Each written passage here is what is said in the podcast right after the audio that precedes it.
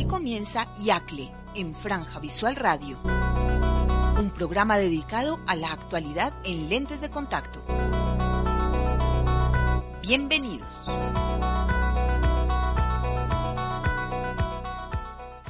Muy buenos días, hoy día es miércoles 4 de febrero del 2020. El día de hoy, después de una semana de receso debido a problemas técnicos, estamos nuevamente al aire. Eh, mi nombre es Guillermo Garrillo y este es el programa de Yacle a través de Franja Visual Radio. Como todos los miércoles, hoy día es miércoles de contactología en Franja Visual y este quiero dar la despedida a quien colaborará con nosotros hasta la semana pasada en cabina, Cristian Gómez desde Bogotá. Muchísimas gracias Cristian por todo el apoyo brindado en todo este tiempo que estuvimos trabajando juntos para sacar adelante este programa. Y dar la bienvenida también a, Jessica Camacho, quien va a partir de la fecha pues nos acompañará en esta aventura de la radio. Así que muchísimas gracias Cristian y bienvenida Jessica a este espacio de contactología. Quiero eh, saludar también a, nuestro invitado el día de hoy, es el, doctor Oscar Bello, él nos acompaña desde Colombia, en Medellín, en Colombia, él es optómetra egresado de la Universidad de La Salle, tiene un diplomado en cuidado primario ocular de la Fundación Universitaria del Área Andina, es especialista en gerencia de salud ocupacional, tiene consulta privada especializada en contactología y control de miopía eh, en, en Medellín. Se realiza ah, básicamente, eh, se desempeña básicamente en la óptica Nueva Luz y también es miembro activo del Colegio Federación Colombiana de Optómetras y bueno, es un destacado miembro de YACLE. Y después nos contará también, él ha sido la creadora al, a la imagen del año de YACLE, el año 2019, así que vamos a, a conversar con él el día de hoy.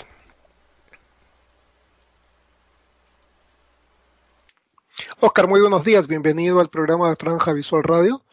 Este, tus saludos para nuestros colegas y compañeros de la región. Muy buenos días, doctor Guillermo. Pues primero, gracias a usted por la oportunidad de compartir nuestras experiencias clínicas a todos nuestros, a todos nuestros colegas. Bienvenidos sean y espera, esperemos que esta, este conversatorio pues sea de gran utilidad para que nuestros profesionales y compañeros tengamos otras alternativas para el manejo de nuestros pacientes. Sí, yo quiero simplemente, antes de, ir a la pausa y conversar ya del tema clínico, es simplemente felicitar al doctor Oscar Bello, que es el flamante acreedor de la imagen del año de Yacle. Este, él, Yacle implementó a partir del año 2019 la publicación de imágenes y para nosotros es un orgullo que un miembro de Yacle de América Latina sabiendo un poco que a veces tenemos un poquito más de limitaciones tecnológicas para nuestro trabajo profesional. Sin embargo, el doctor este, Oscar Bellos y su acreedor Oscar, ¿cómo te, te cogió esta, esta noticia de ser el, la imagen del año? Pues doctor, fue una, una noticia maravillosa, pues en realidad no me lo esperaba. Eh,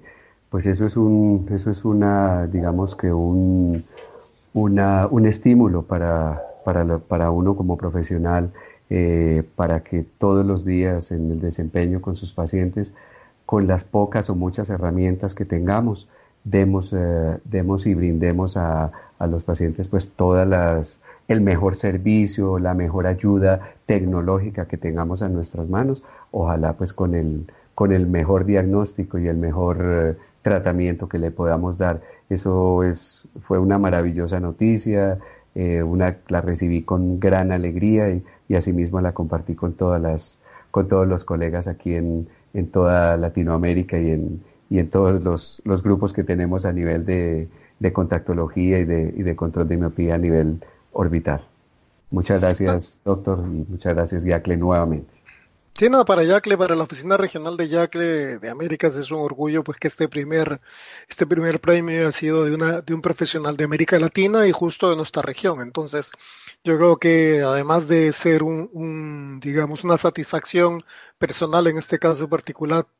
para ti como profesional, también para todos los colegas de la región, pues creo que es un buen estímulo. Así que yo creo que este año vamos a tener mucho más publicaciones, buenas fotos y seguiremos compitiendo contra nuestros colegas pues de Europa, África, Medio Oriente y Asia Pacífico. Así que ya ven que América Latina puede tener un poquito más de presencia. Así que vamos a hacer una pequeña pausa, ya regresamos a conversar con el doctor Oscar Bello, que nos acompaña desde Colombia el día de hoy, de las alternativas actuales para el control de la miopía. ¿no? Entonces tenemos mucho tema por conversar, así que vamos a una pausa y ya regresamos. Zona Clínica.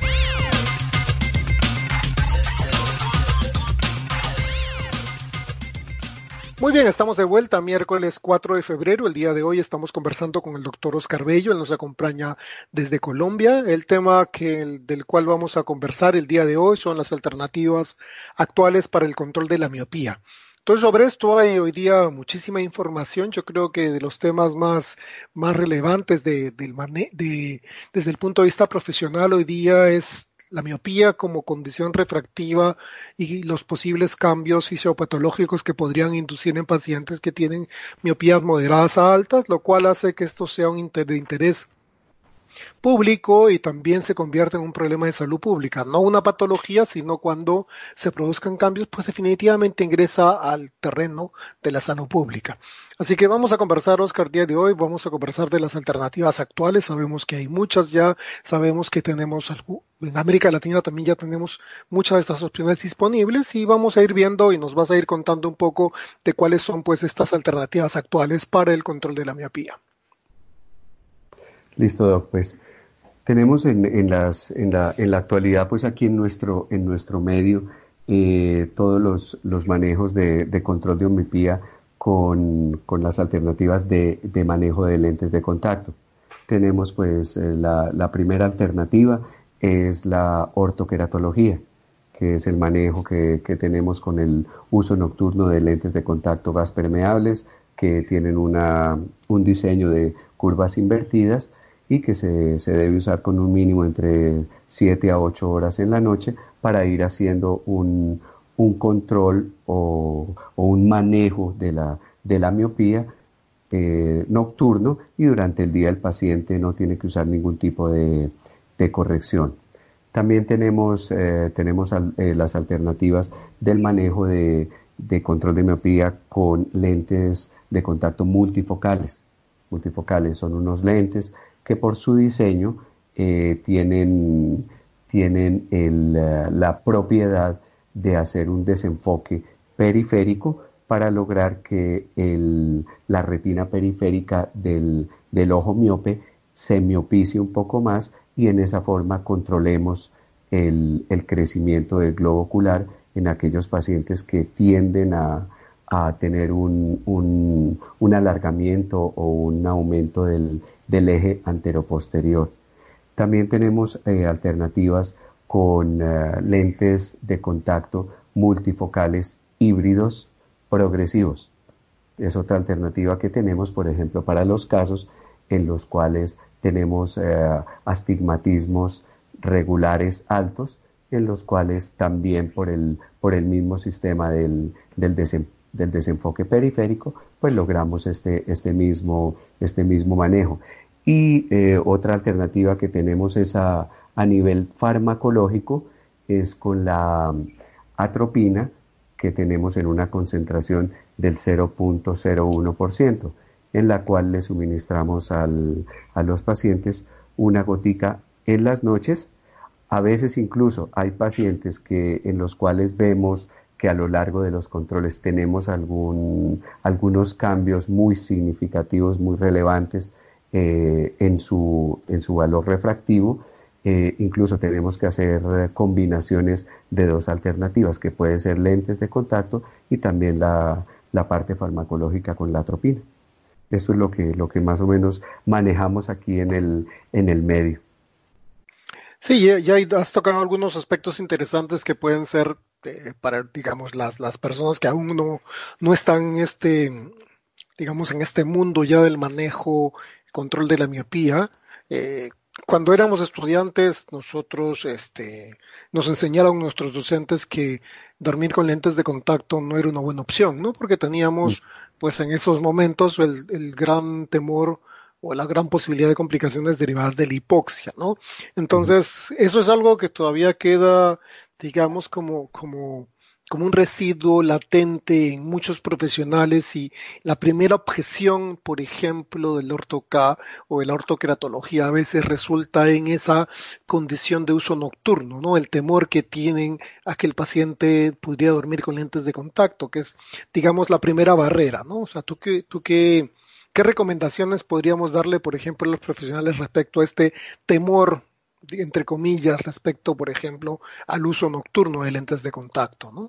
Pues, pues es, una, es una alternativa muy segura, muy segura. Una parte muy importante en esta, en esta alternativa de, del manejo con, con ortoqueratología es que primero que todo, a veces en el mismo medio en el que estamos, eh, los mismos eh, profesionales oftalmólogos desconocen el uso de el uso de estas alternativas para el, para el control de miopía. Entonces, a veces hay algunos de nuestros pacientes que nos llegan y hacen comentarios de que, de que no es que los, los otros profesionales o, oftalmólogos dicen que como así que dormir con los lentes de contacto para, para, para tratar de controlar la miopía. Entonces, es una alternativa extremadamente segura, porque pues usted cuando evalúa al paciente debe determinar la condición, la condición que tiene el paciente y pues ya determinar si es un paciente apto o no para, para este tipo de terapia.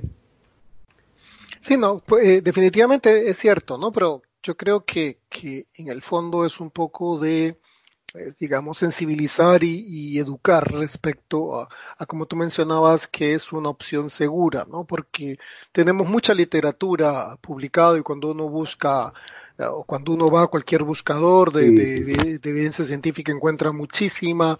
Uno solamente pone ortoqueratología y va a tener, no sé, mil, dos mil, diez mil papers asociados al tema de, de ortoqueratología y manejo y control de la miopía, ¿no? que no tienen, algunos de ellos no tienen ni siquiera cinco o seis años de antigüedad. Ha habido mucho, mucha literatura que ya nos da indicios de que es una condición realmente segura. Incluso publicaciones en el Journal of Ophthalmology o en el de cirugía de catarata y refractiva, pues se hace mención de que el nivel de riesgo realmente en trabajos de oftalmología, no, no de optometría propiamente dicho, definitivamente el nivel de riesgo digamos, porcentual de ocurrencia es similar, estadísticamente no significativo, ¿no? O sea, se asocia a, cuatro a siete casos de cada diez mil usuarios y lo mismo podría suceder eventualmente con la cirugía refractiva de catarata o en la adaptación de un lente de contacto eh, convencional, digamos, para uso diurno. Entonces yo creo que tenemos que hacer un esfuerzo extra en, sensibilizar y educar a los profesionales, algo que no mencionamos de repente en los foros, ¿no? Y, queda esa duda residual y, como tú decías también, algunos, en algunos escenarios los que rechazan la opción es porque no tienen un conocimiento profundo de la seguridad que involucra el uso de la ortoqueratología. Sí, además, además que el, que el digamos, en este, en este tipo de tratamientos, eh, hay que hacer una muy buena selección del paciente, pero antes que una buena selección hay que dar una buena información, una buena información a los padres del paciente, que por lo, por lo general este tipo de, controles de miopía lo hacemos es en, en, niños que más o menos sus edades oscilan a partir de los, de los 9, 11 años, donde tenemos que darle toda la información a los padres para que ellos se concienticen primero de qué es lo que se va a hacer, qué resultados a corto o mediano plazo se van a tener y no generar de pronto unas falsas expectativas que, que a veces cree la gente, no, es que me va a curar de la miopía y resulta que no es ese, no es ese el objetivo del tratamiento. Ah, claro, has tocado un tema importante, ¿no? Un, digamos, la comunicación efectiva, ¿no? Sí, sí, sí. es un tratamiento para digamos, ralentizar la progresión y eso en términos simples y sencillos es un tratamiento para evitar la progresión rápida de la miopía porque eventualmente la miopía, como tú decís, decías, la falsa expectativa podría ser va a detenerla, ¿sí? Ya no va a crecer, con lo cual también estamos desinformando, ¿no? Porque cuando tú vayas a, a, a un paciente en el cual digamos, la miopía sigue, sigue aumentando de manera sustancial a pesar del tratamiento, pues te tocará cambiar la opción o te tocará incrementarle alguna adicional, una opción adicional al tratamiento. De repente eh, hemos mencionado, por ejemplo, ortocratología, lentes de contacto multifocales blandos, lentes de contacto multifocales híbridos para aquellos pacientes astigmatas regulares que, que, que también necesitan un control, pero que las opciones anteriores no les cubren rangos más altos de astigmatismo. Y por otro lado, desde el punto de vista farmacológico, que, que en la región digamos que en la gran mayoría de países de la región optometría no puede manejar atropina, eh, es una opción que queda, digamos, como en el aire, ¿no? Es una opción farmacológica, de manejo oftalmológico en la gran mayoría de países de nuestra región. Y es una opción que va a tener un periodo mucho más corto de, de de actividad, digamos, hasta cierto punto en los pacientes. Si yo lo comparo, por ejemplo, con el uso de los lentes de contacto ortogratología o los multifocales. Sí, ahí, ahí el, el, manejo eh, con la atropina, aquí por ejemplo, pues localmente, donde, donde estoy ubicado yo en la, en la ciudad de Medellín, eh, tenemos un, un manejo muy multidisciplinario con oftalmopediatras donde estamos continuamente eh, eh, con ellos intercambiando experiencias. Ellos, eh, de, todos modos, pues siempre comenzamos con una valoración previa de, oftalmopediatría y pues obviamente vamos, vamos manejando con las ambas con ambas profesiones vamos manejando los casos, pero siempre siempre tenemos el acompañamiento también de oftalmología para estos casos. y, y, y, has mencionado un aspecto clave, ¿no? O sea, aquí en este trabajo de, de, tratar de, manejar la miopía, pues se requiere hacer un, una, digamos, una buena sinergia con la contraparte médica, sí, para el manejo del paciente, ¿no? Porque se pueden producir pequeños cambios de repente no esperados corneales, o de repente en el caso de la ortocratología podríamos tener problemas de desepitelización, quizás por las características de sueño del paciente, si el paciente duerme boca, boca abajo con, sobre su mano en algún momento durante el día, donde el efecto hidrodinámico, la presión que mantiene esa cámara cerrada de líquido atrapando debajo de la córnea, eh, por debajo del lente de contacto, pues puede cambiar y producir efectos no deseados, ¿no? Sí, es súper importante, súper importante ese, ese manejo. Siempre que, de todos modos, pues eh, nosotros cuando estamos eligiendo nuestro paciente para control de miopía, pues siempre hacemos eh, nuestro manejo optométrico, que es toda la, la, parte de refracción sin cicloplegia y después hacemos también nuestra valoración con cicloplegia, precisamente para, para corroborar que sí sea una, una miopía verdadera y no de pronto que pueda ser causado por espasmos de acomodación o, o hiperacomodaciones que nos están generando unos mayores valores de miopía. Y, y, pues eh, nos acompañamos también de otros exámenes complementarios, como son las, las biometrías, en el caso de de las que yo he manejado, he manejado biometrías por Master y biometrías también por inmersión. También eh, nos acompañamos obviamente de las topografías. O sea, con esas herramientas en realidad sí tenemos un control, un control eh, en, unos, en unas medidas micro del paciente, donde sí estamos, estamos controlando absolutamente todo y pues obviamente esto lo tenemos que hacer periódicamente, cada, como mínimo, como mínimo cada año, pero lo ideal es estar evaluándolos cada seis meses. Tú has mencionado un aspecto importante que es el control, no solamente el control de la miopía, sino también el control de la adaptación, ¿no? O sea, verificar si efectivamente, porque una cosa es,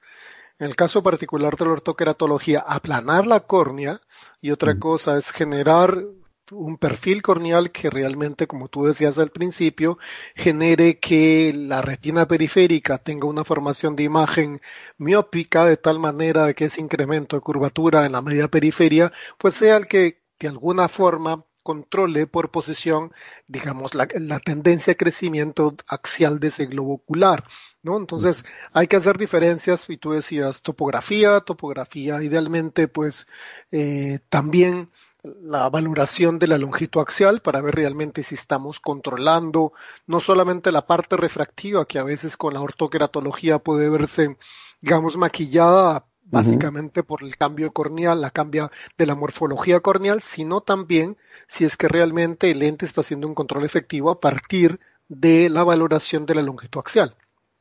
Sí, es, es, importantísimo. O sea, pues de todos modos uno siempre lo, primero, casi que en lo que en lo que está basado, pues obviamente primero la integral, la integridad de la córnea y después entra uno en la parte refractiva y control de, de visión, que es la parte, digamos, como, como el, el corazón del, del, del, control de miopía, que es el que el paciente sí está reportando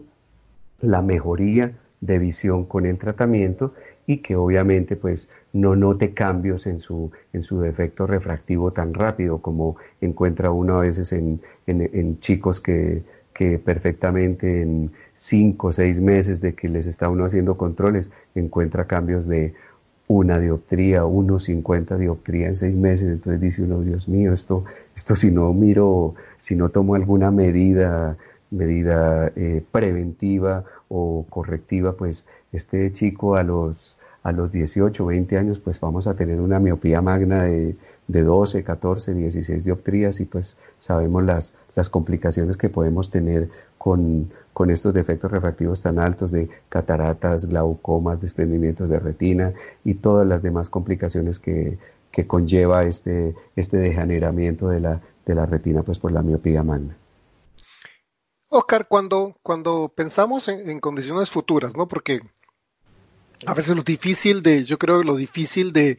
de, de aterrizar el control de la miopía está directamente enfocado en nuestro argumento con los padres, principalmente, sobre todo en el caso particular de los niños, respecto a la, a la condición futura de salud de los ojos de sus hijos, ¿no? Este, no es tan fácil de entender Claro, nosotros lo sabemos porque somos profesionales de la salud y de la visión. Para nosotros es sencillo entender básicamente qué sucede en un ojo miope al estirar la, al crecer, pues básicamente la retina va a comenzar a sufrir cambios, lo mismo que a nivel vascular. Entonces ahí entendemos la generación macular miópica y ahí entendemos los desprendimientos de retina. La condición traccional me va a explicar de alguna forma la catarata temprana y básicamente la posibilidad de que el, ángulo camerular o la presión intraocular se vea afectada también y por eso el glaucoma, ¿no? Entonces, ¿cómo, cómo plantearle, por ejemplo, profesionalmente a los padres estas nuevas alternativas, estas alternativas actuales que tenemos para el control de la miopía, ¿no? Porque digamos que en un escenario eh, fácil, yo le puedo decir al papá, mire, esto es para controlar la progresión de la miopía y que su niño de una dioptría que tiene ahora y si no se hace nada llega a 7, por ejemplo, pues llegue a 350, que sería más o menos el 50%. O sea, cómo hacer que el padre, que sabe poco o nada de la miopía estructuralmente hablando, nos pueda, digamos, comprender mejor. ¿Cuál es el argumento, por ejemplo, que tú, que tú usas con ellos? Pues mire, lo, primero, pues como le hablaba al, principio de la, de la, de la conversación, eh, hay que tener primero argumentos y ojalá tener ayudas audiovisuales, bien sea, bien sea videos, bien sea fotografías, no con el ánimo de alarmar a los pacientes ni a los padres, no es con ese ánimo, sino es hacerles caer en cuenta de que todas esas complicaciones que se están mostrando ahí pueden suceder si no se toman medidas a tiempo para, para los chicos. Adicional, adicional a eso hay que, hay que concientizar a los padres también de las actividades que realizan sus chicos, porque hoy en día lamentablemente la, nuestra juventud se está basando que toda la parte lúdica la están haciendo con toda la parte de dispositivos digitales y no están saliendo a jugar a los parques, a las canchas. Entonces, poca actividad al aire libre están realizando. Entonces, esto está haciendo que el defecto visual como tal tenga un incremento mayor por, por la demasiada demanda de trabajos en visión próxima. Entonces, esas cositas, con esos argumentos, con esos eh, videos y todas las imágenes que podamos mostrarle, le vamos dando todos los argumentos a los padres para que, que al final del, del, ejercicio pues son quienes realmente toman la decisión porque pues son quienes, quienes quieren que, que la salud visual de sus, de sus chicos pues no se ve afectada en un futuro en, con grandes complicaciones como, como suceden con las, con las miopías elevadas. Tú mencionabas también, por ejemplo, los lentes multifocales híbridos, ¿no? Los lentes híbridos han sido una opción para cierto grupo de pacientes para córneas irregulares eh, o aquellos pacientes donde el tema del confort era como el piggyback, por ejemplo, o el tema del confort era una cuestión esencial, gozar del beneficio del blando con la digamos, la nitidez o la corrección astigmática del lente eh, gas permeable. No he tenido yo la oportunidad personalmente de, trabajar multifocales híbridos, pero no sé, cuéntanos si tú has tenido ya algunas experiencias respecto a este, a este trabajo y si has notado algunos cambios. No es, no es una opción que tenga muchos, muchos años aún, o si has tenido usted ya tú la, la, la experiencia de este tipo de lentes. Sí, afortunadamente sí he tenido, sí he tenido el caso de algunos, de algunos manejos con lentes de, de contacto híbridos multifocales progresivos. Son, eh, son, son casos en los cuales, pues, eh, como usted decía hace un, momento, los, los astigmatismos que tienen a veces con los lentes multifocales esféricos no alcanzamos a cubrir esa parte. Entonces, es una muy buena alternativa de, del lente híbrido, eh, puesto que nos logra una muy buena agudeza visual, es un lente muy seguro, es un lente que tiene muy buen centraje, entonces al tener muy buen centraje y un buen y una buena posición en el globo ocular respecto al, al, al eje pupilar, pues asimismo nos va a lograr el efecto, el efecto del, del, desenfoque periférico, siempre obviamente teniendo en cuenta en la adaptación pues los, los diámetros de, de pupila, tanto en, en iluminación fotópica, mesópica y, escotópica para saber cómo, cómo se asesora uno con el laboratorio para que la parte de emborronamiento sí pues nos logre el efecto deseado. Pero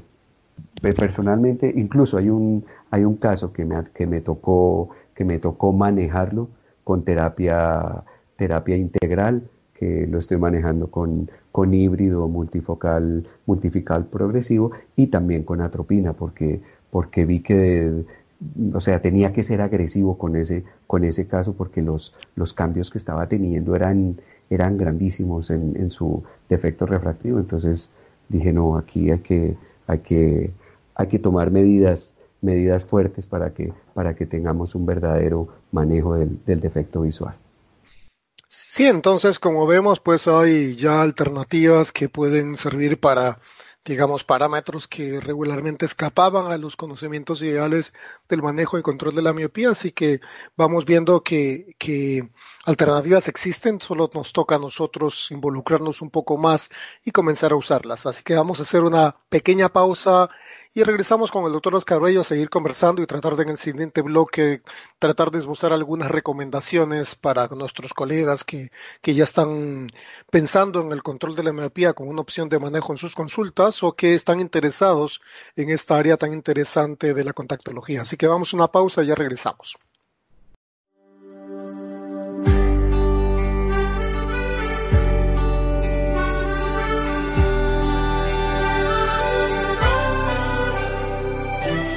Quiero decirte que me pienso equivocar. Voy a contarte algo que no puedo guardar.